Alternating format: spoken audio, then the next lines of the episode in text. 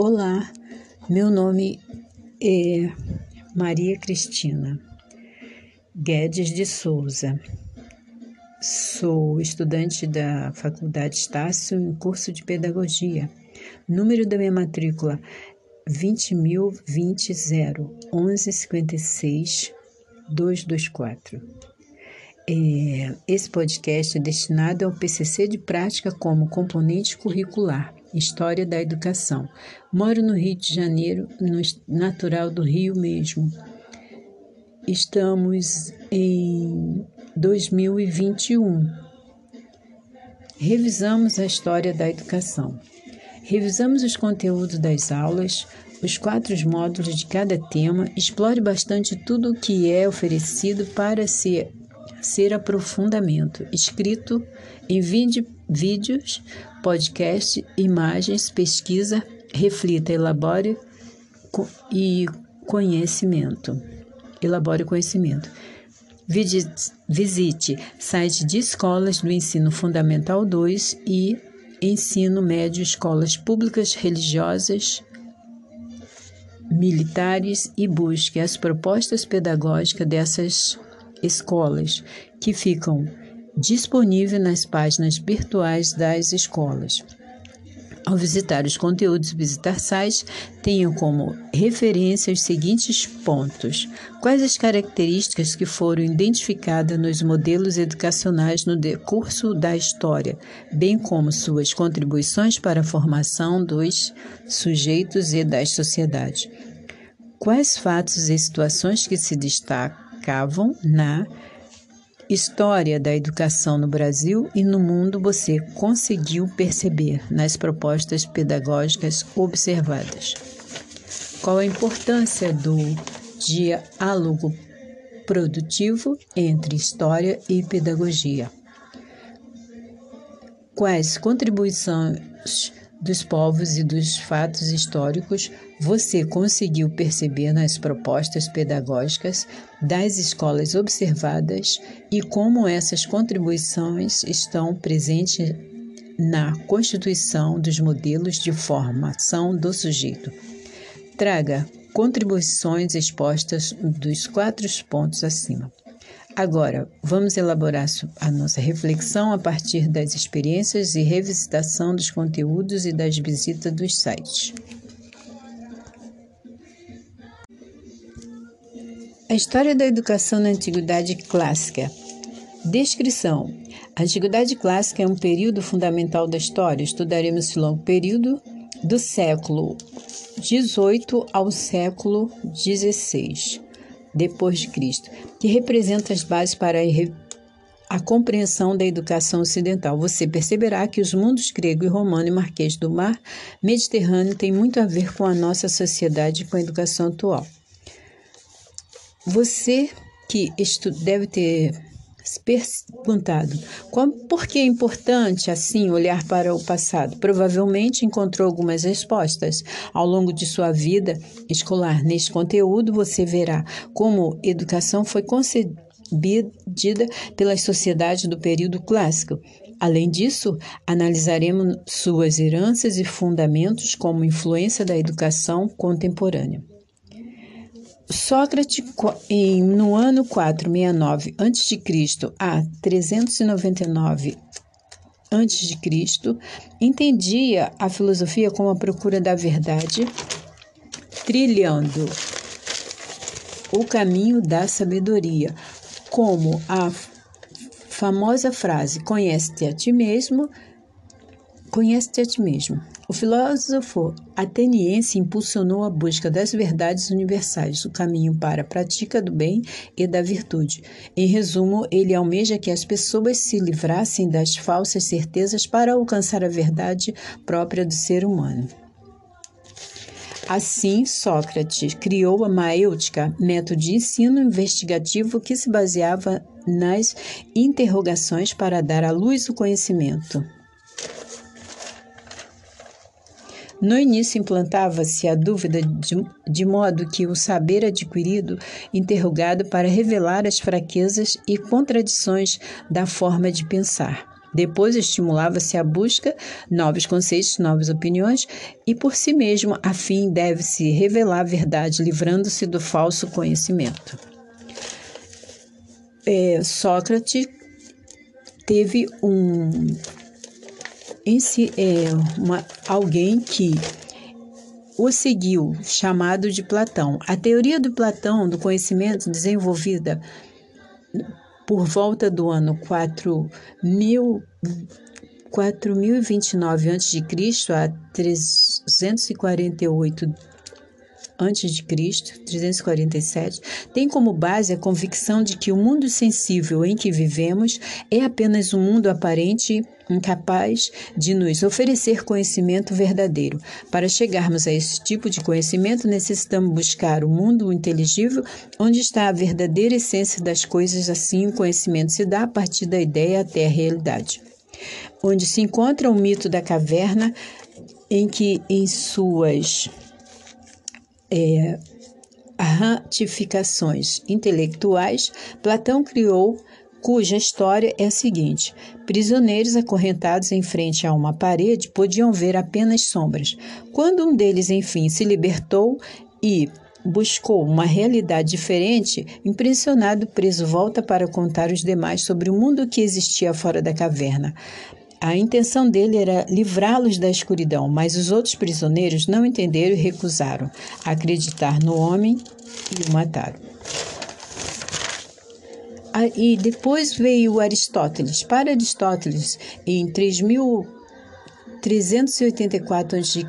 a 322 a.C., somente na polis, o homem se realizava plenamente em busca do bem supremo. No entanto, essa realização não era definitivamente alcançada, pois não estava presa a um tempo específico, mas se fazia inclusive como sensação à medida em que o homem decidia por novas determinações em seu alto constitutivo e reconstitutivo, o conhecimento, segundo Aristóteles, propõe uma teoria do conhecimento praticamente inversa à teoria de Platão, que foi seu mestre. Ao defender que a relação de nossos sentidos com o mundo visível nos possibilita a chegada do conhecimento, as etapas desse processo de chegada do conhecimento seriam as seguintes.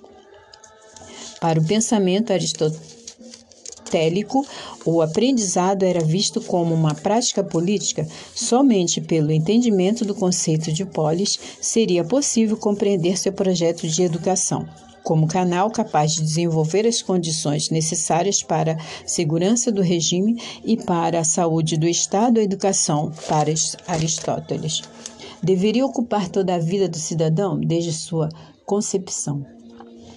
Ao Estado cabia que guiar os cidadãos e praticar das virtudes, ocupar-se da educação dos jovens, estabelecer leis que promovessem a educação, conforme a moral voltada à vida política, o que estabeleceu seu equilíbrio, tornar a educação um assunto público. Não estamos reunindo Resumindo o pensamento deste filósofo, além da impossibilidade de fazer isto em, poucos, em poucas linhas, posso, nosso, nosso objetivo aqui não é este, mas despertar para a influência desses autores da educação grega. A educação grega teve uma escola como conhecemos na Grécia clássica, o jovem cidadão estava constantemente aprendendo. A própria família tinha essa responsabilidade conforme a tradição religiosa e muitas atividades reunindo a gregos em comemorações, esses os momentos que faziam a educação acontecer naturalmente. O ensino de letras e cálculos demorou um pouco mais de, a se difundir, pois na formação escolar a preocupação caía prioritariamente sobre a prática esportiva.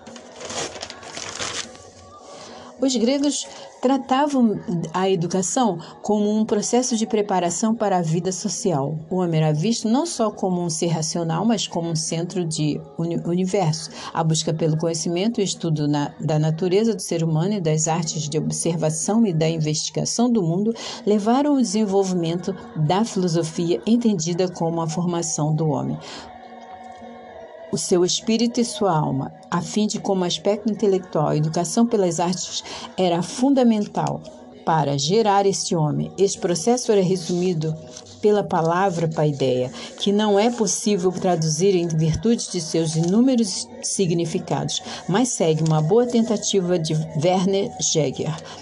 A essência de toda verdadeira educação é o que dá ao homem o que deseja, a ânsia de se tornar um cidadão perfeito, o que o ensina a mandar e obedecer, obtendo a justiça como fundamento.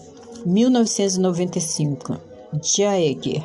A educação de cada polis se reflete a forma de organização, os ideais de cada sociedade. Na educação ateniense, o principal objetivo da educação era preparar integralmente o cidadão objetivo, objetivo com interação.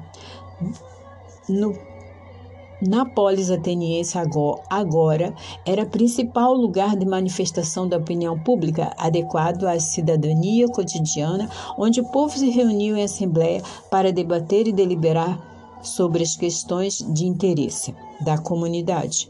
A educação de Atenas tinha como finalidade preparar os futuros cidadãos para para a retórica, de modo que fossem capazes de se expressar oralmente, prontos para o diálogo e o convencimento. Assim, a educação ateniense propiciou o surgimento e o desenvolvimento da filosofia, que pode ser dividida em três fases. Período pré-socrático, buscava as questões da natureza e origem do mundo.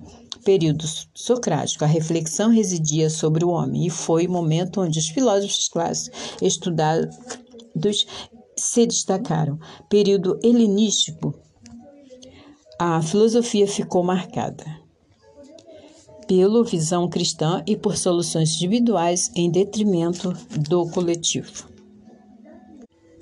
Tivemos também Horácio, 65 a.C., 27 a.C., além da sua importância como poeta, pois trouxe muito da filosofia grega para Roma através de sua poesia.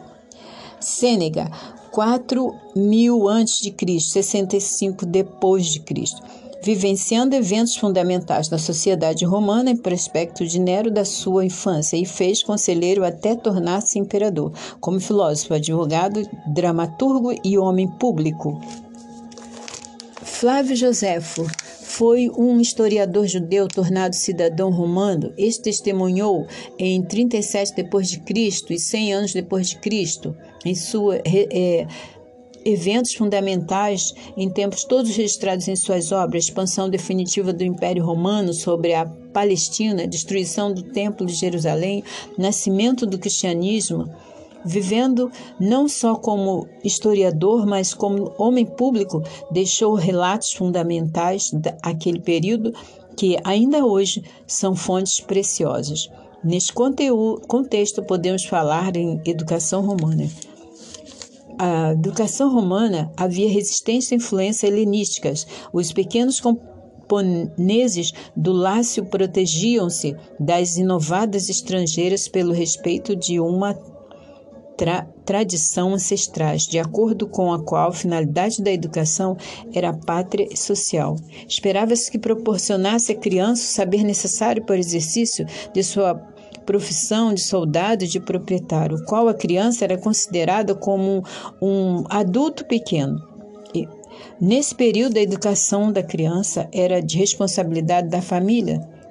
Isso significava que, desde os primeiros tempos, a autonomia da educação paterna era uma lei do Estado.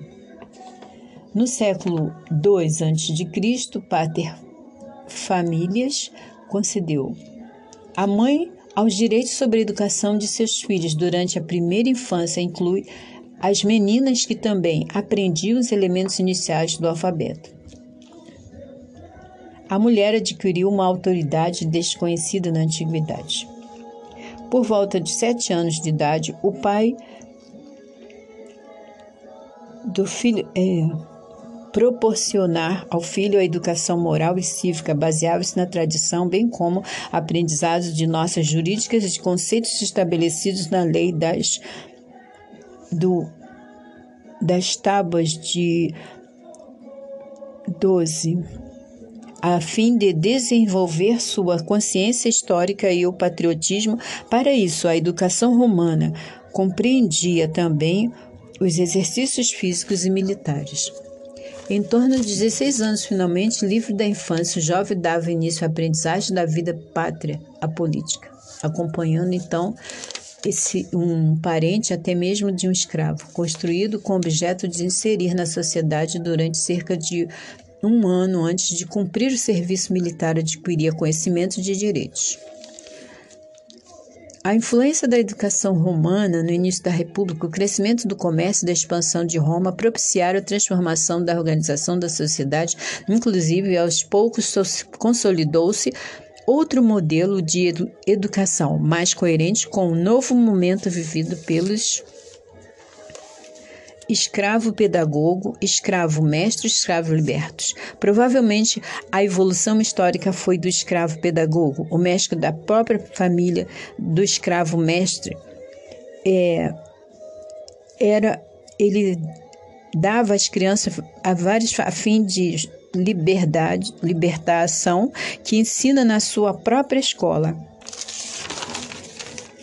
A quem eram esses escravos? A maioria deles veio da Grécia, conquistada pelos romanos. Em Roma, os escravos gregos ensinavam a própria língua e transmitiam sua cultura dos romanos. Além disso, os etruscos, povo da Edrúria, uma terra antiga da Península Itálica, também foram influenciados pelos gregos, com quem aprendiam o alfabeto. De modo gradual, a educação tornou-se ofício praticado inicialmente por escravos no interior da família, em seguida por libertos na escola. Nesse período, os mestres eram mais desprezados do que estimados. Muitas vezes lembrava pelos castigos corporais e pela pobreza, apesar de sua severidade comum, é, encontrarmos relatos de revoltas por parte dos alunos.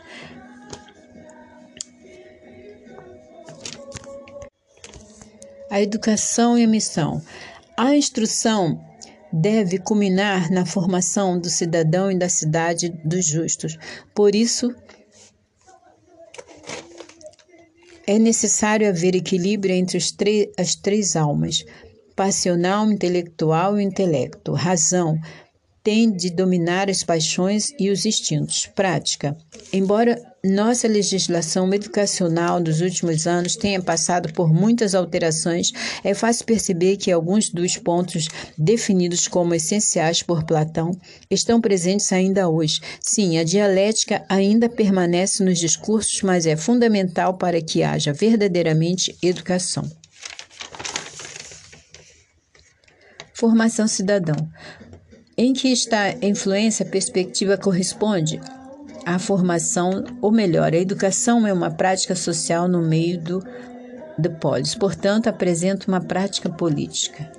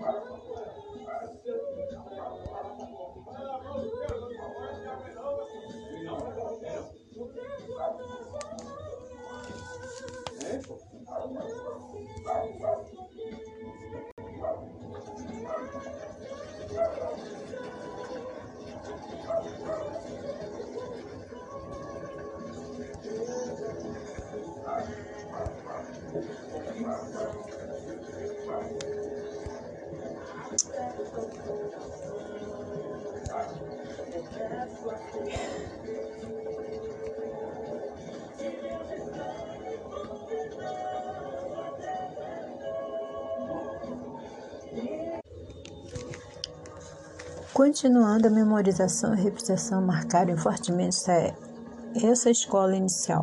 Certamente o tédio tal didática, o medo das vagas e dos chicotes e os conteúdos muito distantes da vida diária e dos interesses reais dos jovens da sociedade não encorajaram a frequência.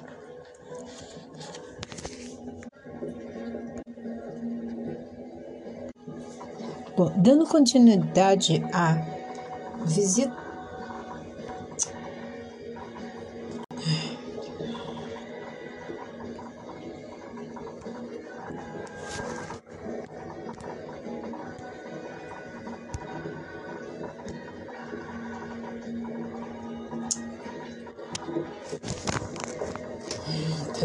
Negócio.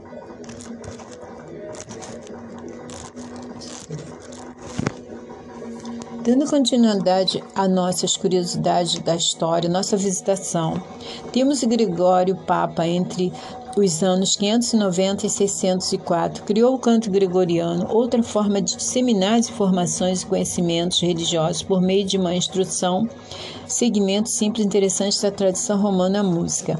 Correntes filosóficas medievais pode-se é, generalizar. Agostinho de Hipona, patrística, pretende expor racionalmente a doutrina religiosa, com destaque para Agostinho de Pomos.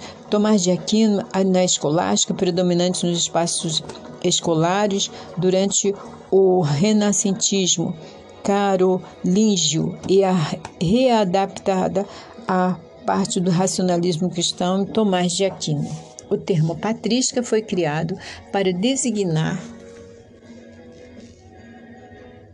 para designar os primeiros intelectuais da Igreja Romana, como Justino Terbuliano, Orígenes, Antenágoras, Clemente. No entanto, dedicaremos nosso olhar em um membro tardio, mas fundamental para a educação na Idade Média, Agostinho de Hipona. A patrística se configurou como uma corrente de pensamento fundamentada pelos padres da Igreja Católica, que procuravam estabelecer uma concepção racional dos fundamentos dos dogmas da fé cristã e uma resposta às suas perspectivas antagônicas, que eles denominavam de heresias e educação. A base do pensamento educacional na Idade Média e o neoplatonismo cristão essa corrente filosófica misturava-se traços das virtudes de Platão e os princípios diversos filósofos do Mediterrâneo, como esto,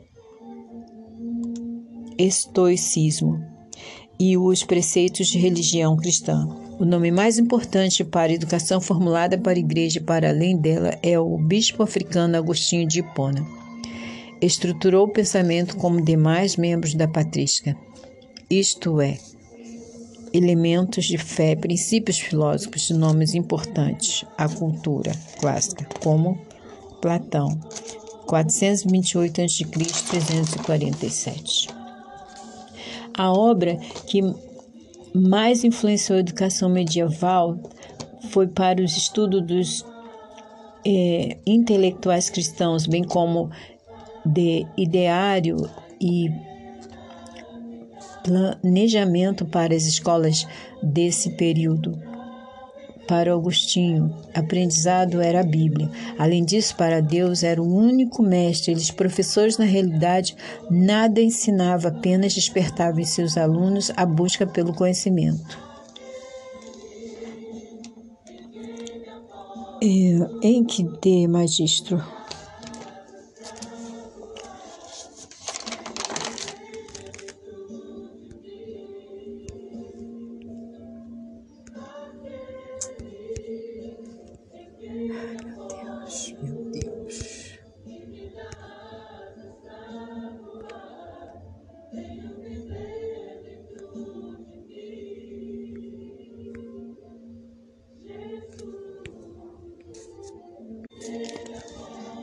A igreja reutilizou parte da cultura clássica. O latim foi fundamento da unidade cultural. É, as sete artes liberais, por Marciano Capella, o Trevium do do bem de falar, escrever e argumentar, atribuída à santidade Trindade, Pai, Filho e Espírito Santo, dialética, exército, exercício filosófico do convencimento do ponto preciso para se atingir a verdade e uma das grandes bases de relação entre os exercícios da cultura grego-romana e religião, retórica. Exercício do bem, falar da graça pública, lida em estimo, estilo com envolvimento cromático, exercício de escrever é, aspectos do que havia sido escrito, reproduzir, construir a escritura com perfeição. O latim era uma língua entendida como sagrada.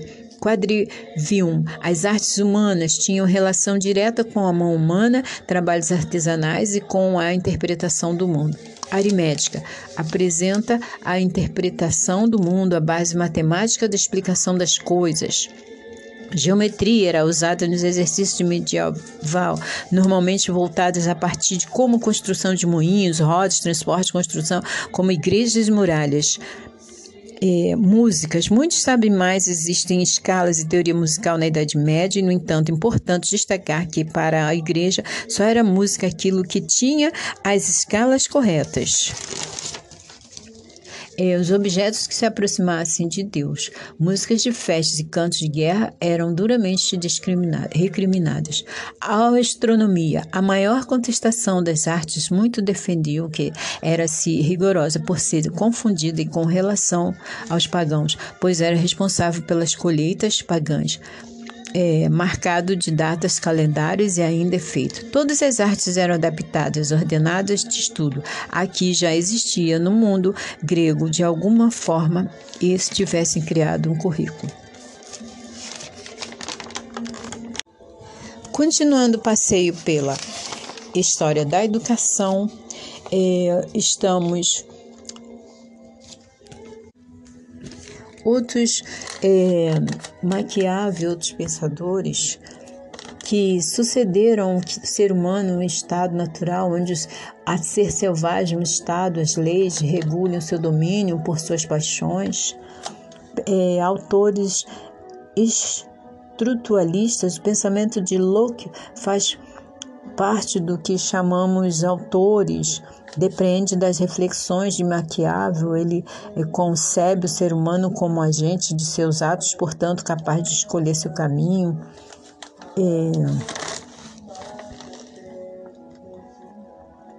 O sentido da virtude é aparecido em outras pedagógicas, como o de filósofo inglês John Locke, 1632 a 1604, autores contratualistas. O pensamento de Locke faz parte do que chamamos de autores contratualistas contratualistas.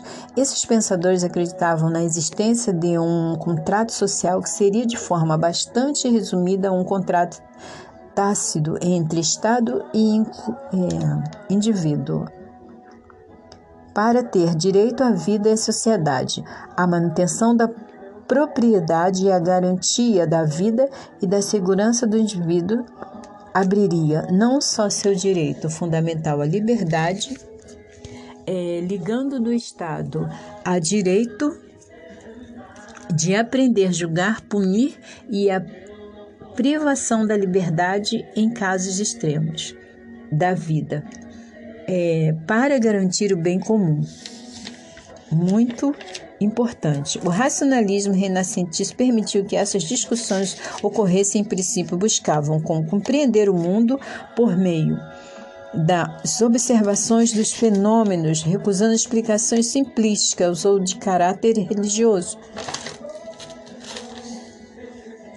A física, a química, a medicina, a botânica passam a oferecer novas formas de compreender o mundo. Essas ciências se baseiam no empirismo, na observação dos fenômenos.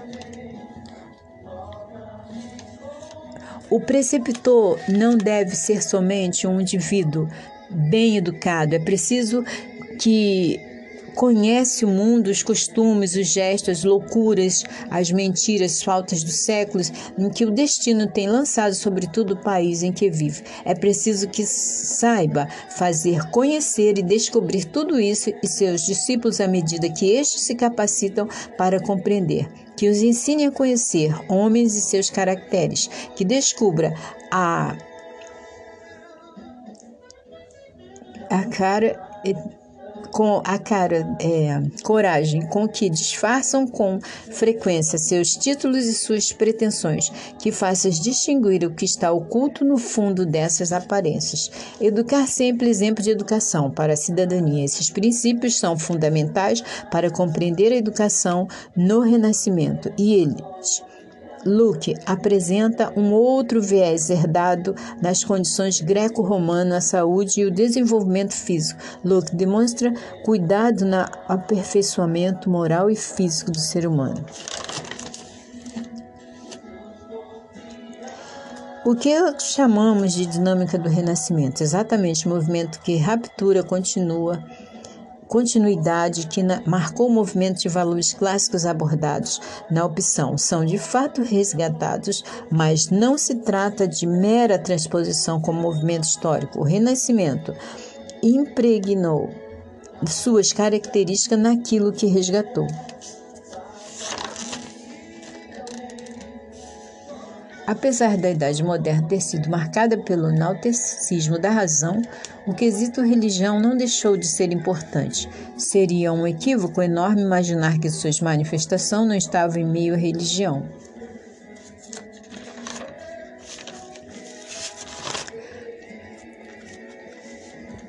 É, o objetivo da educação, do pensamento iluminista, ateniense,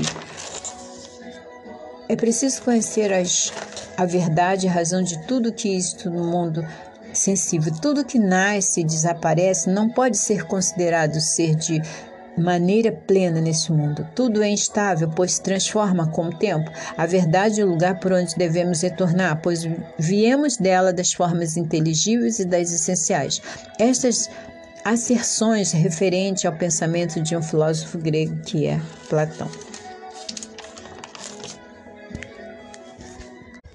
A respeito da influência da Igreja Católica na educação medieval, analisa a forma seguinte: a Igreja, por meio de seus membros, transmitiu uma mistura das culturas antigas, grego-romano, cristiano. Sua pregação era levada às praças, para o cotidiano dos reis, para todos os que ouviam a Igreja, fazendo com que a educação fosse difundida por meios não formais. No entanto, sua estrutura de manutenção era formal, organizada em momentos de formação desses clérigos. A Declaração é, do Universo dos Direitos Humanos tem como objetivo traçar o ideal comum a ser atingido por todos os povos de todas as nações. Para isso, esta declaração possui alguns fundamentos que são a Declaração Universal dos Direitos Humanos, é um documento marco da história dos direitos humanos, elaborar por representantes de diferentes origens jurídicas e culturais de todas as regiões do mundo. Afirma que todos os seres humanos nascem livres e, e iguais em dignidade e direito. Todo ser humano tem capacidade para gozar os direitos e as liberdades estabelecidas na Declaração, sem distinção de qualquer espécie. De raça, cor, cor, sexo, idioma, religião, opinião político ou de outra natureza, origem nacional ou social, riqueza, nascimento ou qualquer outra condição e que não será também feita nenhuma distinção fundada na condição política, jurídica ou internacional do país ou do território a que pertença uma pessoa, quer se trate de um território independente sob tutela sem governo próprio, quer sujeito a qualquer outra limitação de soberania. A respeito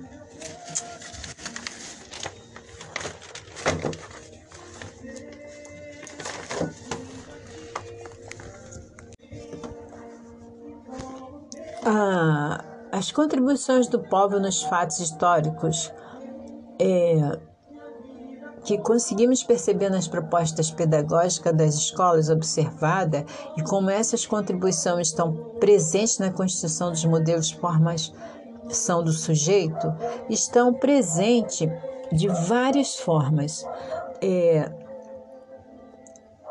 estão presentes através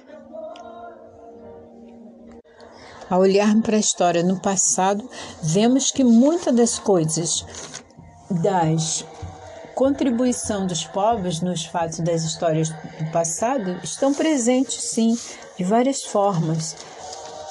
Da educação romana, dos jesuítas, do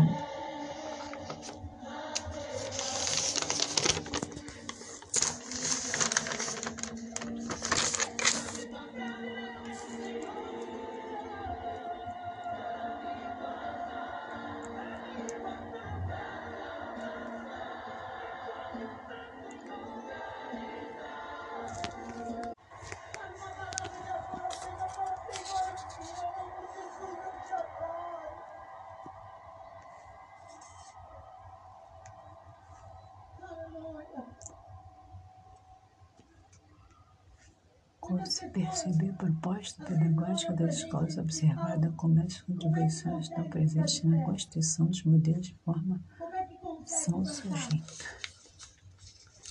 Como é que conseguiu passar pela humilhação, pela injustiça, pela dor, pela enfermidade, pela perseguição? que representa a sequência correta dos momentos históricos.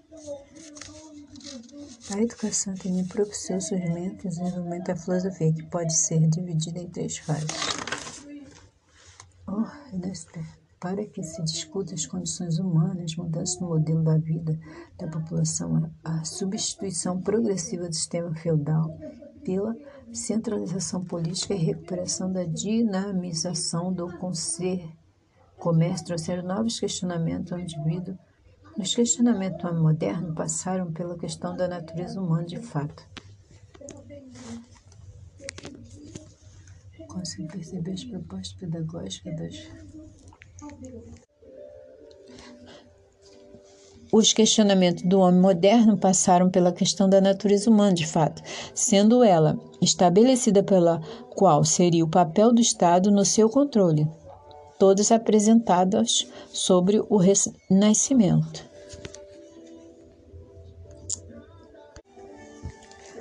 O Movimento Brasileiro de Alfabetização foi criado como fundação em dezembro de 1967 pela Lei número 5.579. Organizava-se nos níveis federais, estadual, municipal, através da Comissão Mo mobilizadoras que viabilizaram os recursos necessários, inclusive a mão de obra, buscavam a pública ser alfabetizado sobre o Mobral. No início, o objetivo era apenas alfabetizar a população urbana entre 15 e 35 anos. A partir de 1974, a Mobral inclui a faixa entre 9 e 14 anos. A atuação do Mobral também se diversificou, passando a promover outros programas a partir do desenvolvimento das comunidades locais, como, por exemplo, o Programa de Educação Integrada, em 1971, por exemplo, Programa de Educação. É, desenvolvimento como Unitário 1972, Programa Cultural 70 1973, Programa de Profissionalização 1974. O Movimento Brasileiro, Alfabetização do Brasil, foi criado como fundação em dezembro de 1967 pela Lei número 5.379. Organizava-se nos níveis federal, estadual, municipal, através das comissões mobilizadoras, que viabilizam os recursos necessários, inclusive a mão de obra, buscavam o público a ser alfabetizado.